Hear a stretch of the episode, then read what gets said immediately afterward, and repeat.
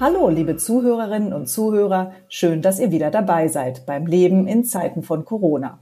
Ich bin Stefanie Ball und dies ist der Podcast des Mannheimer Morgen. Das Thema diesmal Resilienz in Zeiten von Corona. In der Pandemie haben wir eine Reihe neuer Begriffe gelernt. Inzidenzwert, Reproduktionszahl, mRNA-Impfstoffe und Resilienz. Was genau das heißt und warum das wichtig ist, erklärt Professor Klaus Lieb. Er ist wissenschaftlicher Geschäftsführer des Leibniz-Instituts für Resilienzforschung in Mainz. Hallo, Herr Professor Lieb, schön, dass Sie Zeit haben für ein Gespräch. Hallo, Frau Bahl, ich freue mich ebenso, dass wir darüber sprechen dürfen, über das schöne Thema Resilienz.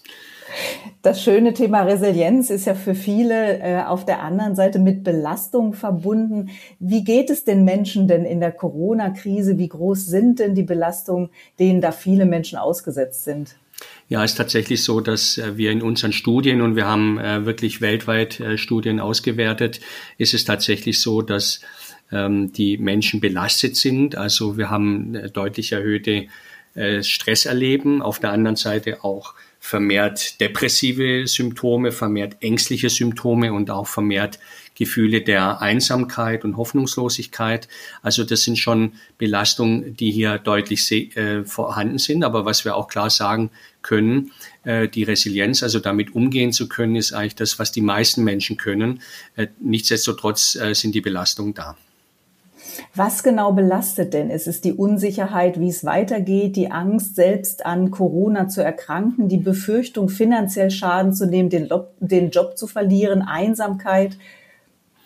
Das sind alles äh, von Ihnen genannt äh, Belastungsfaktoren, die auch in den Studien berichtet werden. Äh, vielfach auch in Kombination vorhanden sind. Ähm, und ähm, ich nehme vielleicht mal die Angst, krank zu werden, ist sicher so ein, ein Thema, ähm, das ich noch erweitern möchte. Auch die Angst um die Angehörigen, also dass sich zum Beispiel die ältere Generation in der Familie infiziert und dann auch daran stirbt. Wir wissen ja, dass die die höchsten Sterberaten haben oder auch bei Familien mit mehreren äh, Kindern. Auch da ist es häufig so, dass eben da eine besondere Ängstlichkeit und Sorge da ist, die auch sehr belastend sein kann. Tatsächlich ist es aber ähm, so, dass die finanziellen Sorgen oder die finanziellen Ängste, ähm, Schaden zu nehmen durch die Corona-Pandemie sicher mit zu den größten Risikofaktoren gehören, ähm, psychisch zu erkranken und auch ähm, darunter sehr äh, belastet zu sein. Wir haben das auch in der Weltwirtschaftskrise 2008 gesehen, dass danach äh, in dieser Phase auch die, die Suizide hochgegangen sind, also Menschen, die dann durch die finanziellen Sorgen äh, so belastet sind, dass sie auch bilanzieren, dass sie sagen, ich möchte eigentlich gar nicht mehr weiterleben. Äh, und die müssen wir im Auge behalten. Und äh, da sind die staatlichen Hilfen natürlich wichtig, aber auch psychotherapeutische, psychiatrische Hilfe, die wir natürlich auch anbieten können. Wie stark tr trifft die Krise denn Menschen, die ohnehin schon vorher psychisch labil waren, depressiv waren oder die aber auch einfach nur in einer großen Stresssituation schon vor Corona waren? Ja, wir haben da nicht so viele äh, Daten dazu. Es gibt einige Langzeituntersuchungen, die jetzt publiziert werden, so langsam aktuell. Und ähm, die ersten Studien, die wir ähm, gesichtet haben, haben eigentlich gezeigt, dass Menschen, die psychisch krank sind, auch eine prinzipiell mal eine Risikogruppe darstellen, äh, dass sie stärker belastet sind unter der Situation. Das kann man sich auch leicht vorstellen, wenn jemand eben schon ähm, sehr stark ähm, äh, einsam ist, depressiv ist, ähm, dann liegt es nahe äh, anzunehmen, dass diese Menschen dann auch in der Pandemie besonders stark belastet sind. Das spiegelt sich nicht unbedingt so in den ähm, Studien wider. Also die Langzeitstudien, die jetzt gerade aktuell publiziert worden haben, gezeigt, dass das nicht zweifel, also nicht zwangsläufig so ist. Und, und das ist eigentlich ganz interessant, ja, weil man eben in der Wissenschaft oder in dem, in dem Aufarbeiten der Daten, also harter Daten, eigentlich dann immer wieder auch Überraschungen erlebt. Und äh, eine der Überraschungen war, äh, dass es wahrscheinlich schon eine Gruppe gibt, die ähm, äh, deutlich belasteter sind. Also es gibt aber auf der anderen Seite bei den psychisch Kranken auch welchen, denen das weniger was ausmacht. Und das kann man sich vielleicht so auch erklären, dass Menschen, die eben schon sowieso stark zurückgezogen werden und eher das als belastend empfinden, dass man erwartet, dass sie soziale Kontakte haben oder die durch soziale Kontakte häufig auch in Stress kommen, ja, weil sie viel Kontakte haben und dadurch immer wieder aus der Bahn kommen, dass die durch solche Kontrast, äh, Kontaktrestriktionen dann eigentlich eher profitieren und dann weniger belastet sind. Also das sind äh, einfach Zeichen dafür, dass man immer die Daten oder die Datenlage sehr differenziert betrachten muss und auch nicht immer das, was man äh, vielleicht gemeinhin äh, so als erstes annimmt, dann auch wirklich tatsächlich zutrifft. Wenn man jetzt mal die Risikogruppen beiseite lässt, Menschen reagieren ja unterschiedlich. Auch das hatten Sie ja gerade schon auch mit Bezug auf psychisch labile Menschen skizziert. Aber wenn man mal allgemein die Menschen sieht, reagiert ja jeder anders auf eine Situation. Warum sind manche Menschen denn widerstandsfähiger, stressresistenter als andere? Also manche mögen ja eine Situation schon als stressig empfinden, wo ein anderer sagt, ach, das äh, empfinde ich als positiven Stress oder damit kann ich noch zurechtkommen. Ja, wir haben früher gedacht, das wäre eigentlich was, was äh, den Menschen in die Wiege gelegt äh, ist. Ähm, tatsächlich ist es auch so, wenn Sie sich mal so in Ihrem Freundeskreis mal umschauen und, und schauen, wer ist besonders ähm, äh, stressresilient und wer ist weniger widerstandsfähig, dann fällt Ihnen bestimmt auch immer gleich jemand ein. Aber es ist, ist weniger die genetische Ausstattung und es sind auch nicht allein die äh, Entwicklungsgeschichten der Menschen, sondern es sind einfach verschiedene Faktoren und Verhaltensweisen, psychologische Faktoren und Verhaltensweisen, die die Menschen mitbringen und die auch während des Lebens auch unterschiedlich ausgeprägt sein können. Also es ist etwas Dynamisches. Also man kann sicher nicht aus jemand, der einfach schon bei leichtem Stress äh, so unter Druck kommt, dass er einfach nicht belastbar ist. Aus dem wird man jetzt nicht irgendwie den, den völlig coolen äh, Typen machen. Ähm, aber ähm, es ist trotzdem so, dass sich äh, ein gutes Grad und gutes Maß an Resilienz auch lernen lässt. Und wir haben äh, zum Beispiel jetzt in der Corona-Pandemie auch äh, Faktoren identifiziert in den Studien, die uns gezeigt haben, welche Menschen widerstandsfähiger äh, sind. Und das sind zum Beispiel solche Menschen, die ähm, es geschafft haben, äh, trotz Lockdown, trotz Kontakteinschränkungen ihre sozialen Kontakte aufrechtzuerhalten. Also soziale Kontakte sind einfach ein sehr wichtiger Resilienzfaktor. Wen es gelungen ist, der, der ist leichter damit, umge äh, äh, konnte leichter damit zurechtkommen. Dann zweitens Menschen, die Alltagsroutinen gut aufrechterhalten können, also die trotz der Veränderung der Lebenssituation trotzdem es geschafft haben, auf, gleichmäßig aufzustehen, für Schlaf zu sorgen, für Bewegung zu sorgen, für positive Emotionen zu sorgen. Das ist einfach so auch eine Alltagsroutine, ein Alltags, äh, ähm, ähm, Alltagsroutine zu haben. Und dann äh, Menschen, die äh, flexibel sind im Denken, also die auch die nicht nur sich von der Emotion hinreißen lassen, alles schrecklich, alles schlimm, Corona ist ganz furchtbar, sondern auch sehen, Mensch, äh, gibt es da auch vielleicht doch einen positiven Aspekt ähm, für mich, für mein Leben, will ich vielleicht mal inhalten, kann ich mal äh, nachdenken, äh, zur Ruhe kommen, bisschen umdenken, was sind eigentlich meine Prioritäten im Leben, kann ich vielleicht meine sozialen Kontakte nochmal zu anderen Menschen aufstellen, die ich vielleicht vernachlässigt habe in letzter Zeit. Also es gibt viele Möglichkeiten auch umzudenken und die Menschen sind da auch besser mit zurechtgekommen. Sie sagen, man kann einen Menschen nicht komplett umpolen, aber man kann offenbar ein gewisses Maß an Resilienz lernen. Ist das richtig? Und wenn ja, wie, ja, wie würde man das rein praktisch machen? Also grundsätzlich ist so zunächst mal, dass äh, das resiliente Verhalten, also äh, in einem äh, in einer Stresssituation, auch in einer kritischen und schweren Lebenssituation, Tod eines, äh, eines Verwandten und so weiter, ähm, da, da psychisch in so einer Situation psychisch stabil zu bleiben oder nach einer psychischen Auslenkung dann auch relativ schnell wieder in den Normalzustand zurückzukehren. Diese Eigenschaft, diese resiliente Eigenschaft ist eigentlich äh, dann das, was man viel häufiger sieht als äh, die äh, Stressreaktion, die dann zu einer psychischen Erkrankung führt. Also es ist erstmal das eher normalere, resilient zu sein äh, im, äh, in, der, äh, in einer Situation. Äh, die schwer und belastend ist. Das ist ja schon mal das Gute. Und äh, für die Menschen, die das nicht so gut können, ähm, gibt es eben jetzt in der Zwischenzeit auch äh, Angebote ähm, und man kann tatsächlich diese verschiedenen Faktoren trainieren. Das ist auch nicht immer vollkommen ähm, schwierig, sondern wenn man, wenn man eine gewisse ähm, ähm, Fähigkeit hat, sich auch auf was Neues einzulassen, dann kann man diese Dinge, zum Beispiel die, die ich jetzt gerade vorher genannt habe, äh, die Faktoren, die kann man auch selber, die kann man tatsächlich aktivieren und auch einüben. Ansonsten gibt es natürlich Möglichkeiten und das machen wir am Leibniz-Institut für Resilienzforschung in Mainz auch, dass wir äh, online ähm, äh, Angebote machen und da kann man bei uns auf der Homepage zum Beispiel ähm, äh, ein Programm auf Kurs bleiben heißt das äh, finden und das kann man frei ähm, ähm, ähm, ansteuern und kann äh, diese Übungen machen. Also das kann helfen, sowas zu trainieren und ich kann allen nur Mut machen, das auszuprobieren und einfach kognitiv flexibel zu sein, also umdenken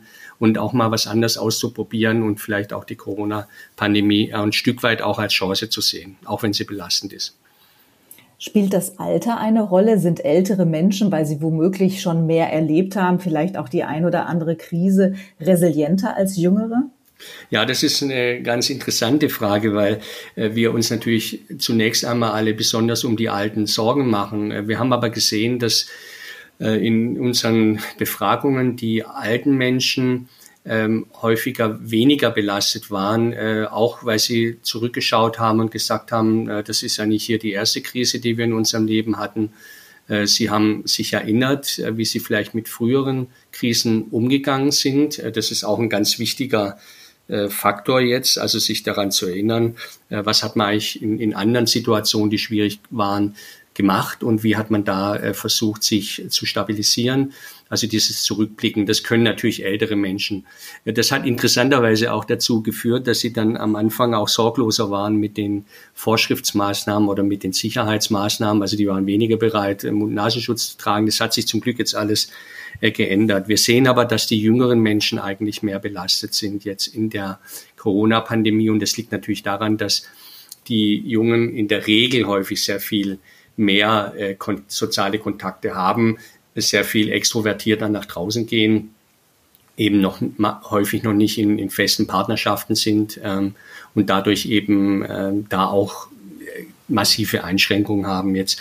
Also wenn man sich nur vorstellt, jetzt eine Freundin zu finden in Corona-Zeiten, äh, wenn man sich gerade getrennt hat, das ist ja schon sehr schwierig und auch das ist einfach eine große Belastung. Deswegen sehen wir das, dass eigentlich hier die Jüngeren sich schwerer tun als die Älteren. Besitzt der Mensch auch automatisch aus seiner ja auch schon Jahrhunderte alten Geschichte genetisch ähm, äh, Fähigkeiten mit Katastrophen, wie wir sie ja jetzt ähm, durchaus in der Pandemie haben, umzugehen? Ja, auf jeden Fall. Also das Gehirn ist ja über ähm, lange ähm, ähm, die lange Menschheitsgeschichte auch trainiert worden, mit solchen ähm, ja mit Katastrophen, mit schwierigen Ereignissen umzugehen. Ähm, und zum Beispiel die akute Schockreaktion, das, das kennen, kennen ja auch die Zuhörer. Also wenn, wenn jemand ähm, einem akuten Katastrophe oder einem schwerwiegenden Ereignis oder einer schweren Verletzung ausgesetzt ist, dann ja zum Beispiel einfach der Körper erstmal zentralisiert und, und das Gehirn sozusagen ein bisschen abgeschaltet wird, dass man so ein äh, praktisch wie so einen narkotischen Zustand, erstmal Schockzustand kommt, der hilft ja erstmal das Ganze ähm, erstmal äh, zu ähm, sozusagen überhaupt zu bewältigen in der Akutsituation. Und dann äh, ist es auch in der äh, ersten Zeit ähm, nach so einer Katastrophe, und das haben wir in, äh, bei, bei vielen Untersuchungen gesehen zu sogenannten posttraumatischen Belastungsstörungen, dass es nach so einem akuten Ereignis gar nicht sinnvoll ist, sofort jetzt therapeutisch zu intervenieren. Ja, das hat man früher immer gemacht mit so Gruppenbesprechungen äh, nach Katastrophen. Also Feuerwehrleute sitzen zusammen, andere sitzen zusammen.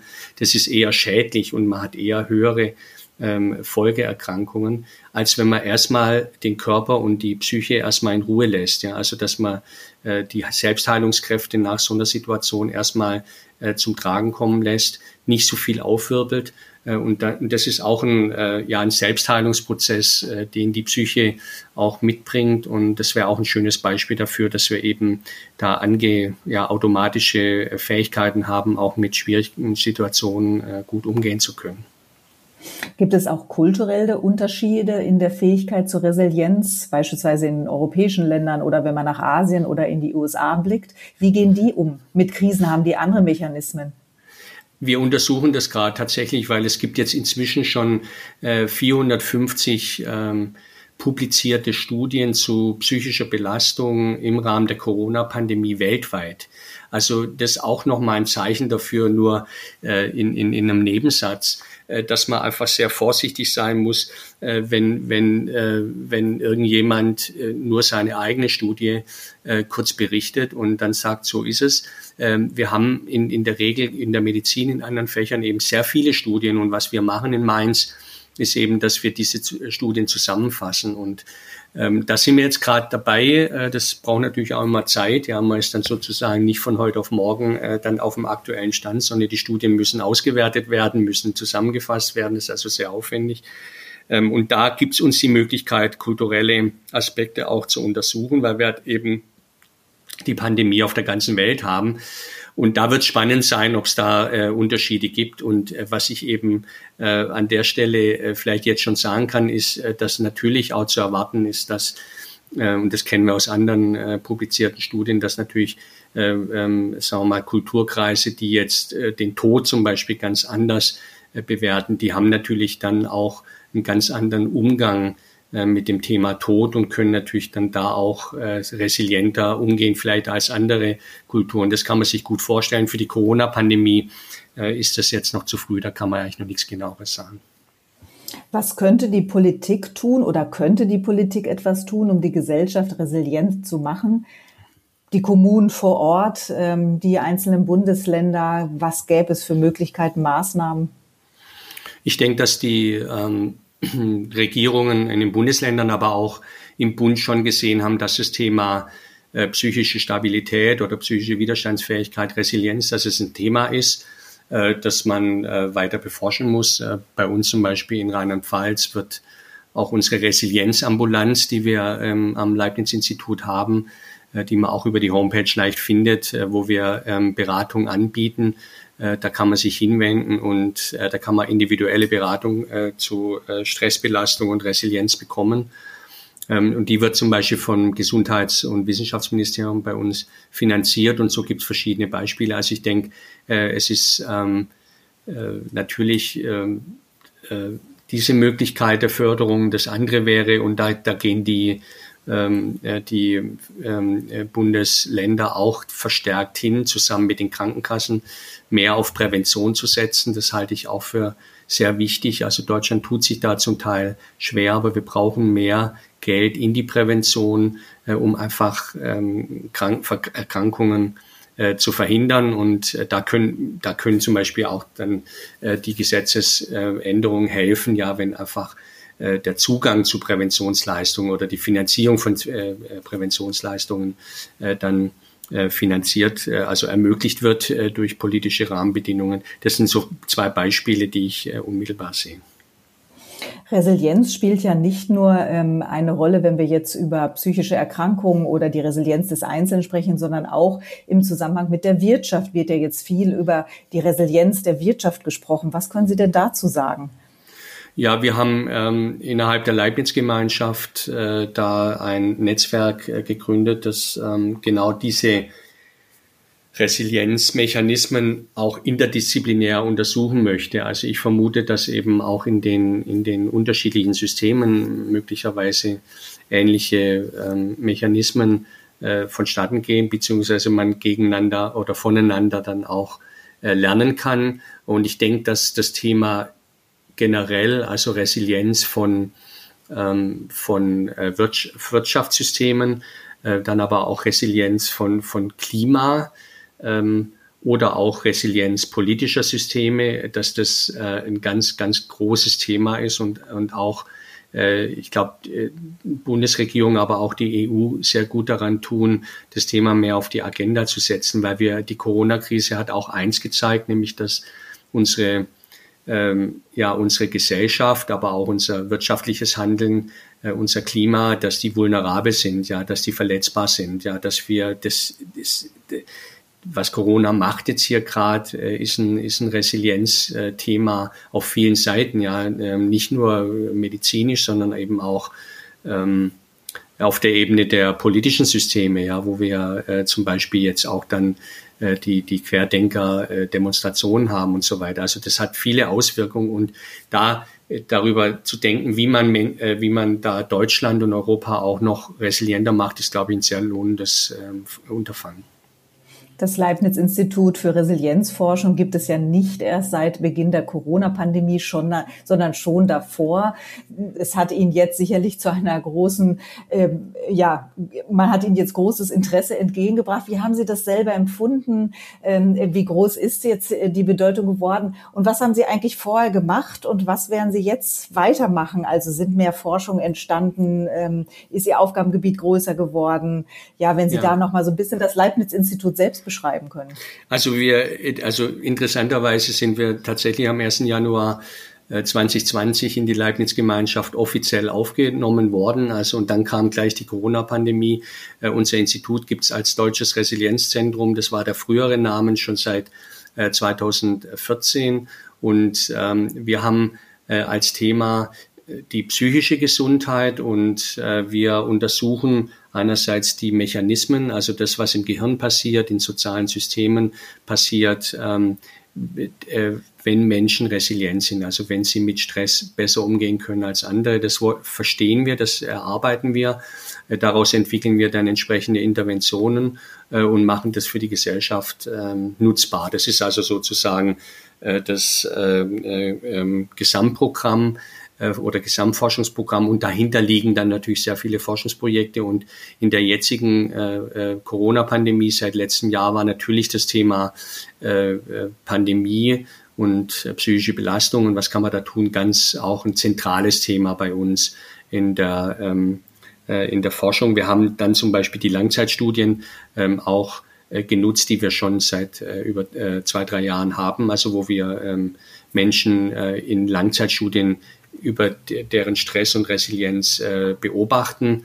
Ähm, die haben wir zum Beispiel auch genutzt und haben uns angeschaut äh, bei einer Subgruppe zum Beispiel von 500 Personen durch wiederholte Befragung, wie sind die zum Beispiel im Lockdown umgegangen, wie, wie war das da? Und es war zum Beispiel auch überraschend, da, da waren wir erstmal perplex, dass, ähm, dass eben bei dem großen Anteil der Personen, äh, die wir da befragt haben, der Lockdown auch einen positiven Effekt hatte. Die waren nämlich dann nicht mehr so im Stress, weil die waren dann zu Hause, dann mussten sie nicht den ganzen Tag im Stau stehen oder äh, sich sonst irgendwie ärgern und ähm, haben weniger st tägliche Stress angegeben und waren auch weniger psychisch belastet. Also das zeigt einfach auch nochmal so, dass, äh, dass man da einfach sehr äh, genau hinschauen äh, muss. Und ähm, wir haben zum, da dann so eine Gruppe von zehn Prozent identifiziert, bei denen es aber so ist, dass die halt dann zwar am Anfang ganz gut adaptiert waren, aber dann mit äh, psychischer Belastung reagiert haben. Und, und äh, das zeigt einfach auch, da, man muss, wenn man so Resilienz fördernde Maßnahmen anbietet, genau hinschauen, wer braucht es eigentlich. Und äh, das machen wir zum Beispiel in der Resilienzambulanz, dass wir erstmal schauen, wo stehen die Leute eigentlich und dann kriegen die auch dann bedarfsorientiert Angebote äh, gemacht, ähm, sei es dann einfach nur, äh, dass sie Informationen bekommen oder sei es, dass sie äh, in, in Workshops, äh, also in, in Gruppen äh, einige Trainings ähm, erleben oder auch online was machen. Also das äh, muss halt einfach individuell dann zugeschnitten werden. Freut es Sie denn, dass der Begriff der Resilienz so in den Wortschatz übergegangen ist, dass viele sich eben damit beschäftigen, auseinandersetzen? Ja, als Wissenschaftler äh, interessiert, freut man sich natürlich, wenn das eigene Thema äh, auch eine Bedeutung hat. Ähm, aber ähm, ich denke, es gibt ganz viele Themen, äh, die wichtig sind oder noch wichtiger sind. Also wir wollen da auch nicht zu übermütig sein. Also ähm, äh, ich freue mich, dass, äh, dass das Thema, sagen wir mal, auch für die Menschen in der Prävention ähm, eine mehr Bedeutung erfährt. Und ich hoffe auch, dass, ähm, äh, dass wir noch mal mehr ähm, Forschungsaktivitäten in das Thema lenken können, weil ich glaube, dass wir äh, zwar in unseren Therapien, und ich leite ja auch die Klinik für Psychiatrie und Psychotherapie an der Unimedizin Mainz, da, dass wir schon auch die, die, dass wir da ganz gute Ansätze haben, auch äh, schwer psychisch erkrankte Menschen auch wirklich gut äh, dann auch zu behandeln ähm, und auch wieder gesund zu machen, aber dass die Prävention eigentlich äh, das Große und Wichtige ist. Und wenn das auch jetzt die Corona-Pandemie ein bisschen mit sich gebracht hat, dann wäre ich schon sehr glücklich, weil letztendlich geht es ja darum, äh, dass wir in der Gesellschaft was bewirken und auch dazu, äh, dass wir wirklich was erreichen für unsere Mitbürgerinnen und Mitbürger. Wenn Sie einen Blick in die Zukunft wagen wollen, wir sehnen das Ende der Pandemie ja herbei. Was würde Sie denn sagen, wie diese Krise die Gesellschaft verändert? Und wenn wir da eben auch im Spektrum der Resilienz bleiben, gehen wir krisenresistenter daraus hervor, resilienter, robuster? Was sind denn da Erkenntnisse, die es zur Resilienz gibt, was eine Krise dann mit dieser Widerstandsfähigkeit macht? Aus den Studien, die man kennt, äh, ist es jedenfalls so, dass äh, Menschen, die eigentlich nie irgendwie große Belastungen erlebt haben, dass die eigentlich bei weiteren Belastungen sich eher schwerer tun. Also das sieht man auch bei, bei, bei Studien zum Beispiel zu, zu äh, jungen Menschen, ja, wenn die äh, als Kind oder Jugendlicher nie mal Belastung hatten, äh, dann tun sie sich schwerer im Erwachsenenleben ähm, als wenn sie so zwei, drei auch schwierige Situationen bewältigt haben. Ja? also so eine Situation, die man bewältigt, die kann ja auch dazu äh, eben beitragen, dass man äh, was lernt, was man dann in Zukunft wieder anwenden kann. Also das kann auch für die Corona-Pandemie äh, äh, denken. Also die, die, die, die jungen Menschen, klar, die, die die, die haben mit der Bildung jetzt möglicherweise äh, weniger Input, ja, oder es ist schwieriger oder sie können sozial ihre Kontakte nicht so prägen. Aber sie, diese, diese Situation wird sie vielleicht auch prägen, weil sie da gelernt haben, äh, man kann auch mit so einer schwierigen Situation umgehen und ich kann dann auch spätere Situationen äh, möglicherweise besser bewältigen. Also man, Resilienz den Resilienzblick aufzuhaben, heißt ja auch, dass man nicht nur auf das Negative immer schaut, sondern auch das, was möglicherweise positiv daraus hervorgeht.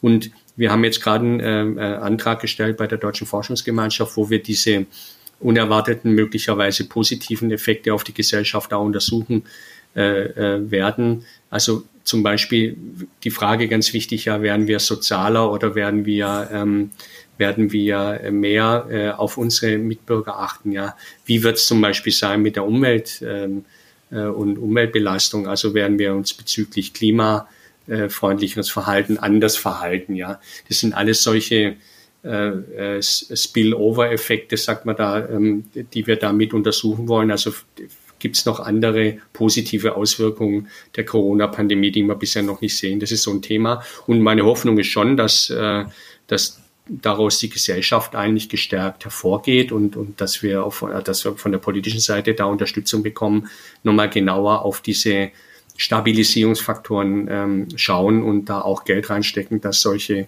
ähm, äh, Forschung unterstützt wird, äh, die Gesellschaft in verschiedenen Bereichen stabil zu machen.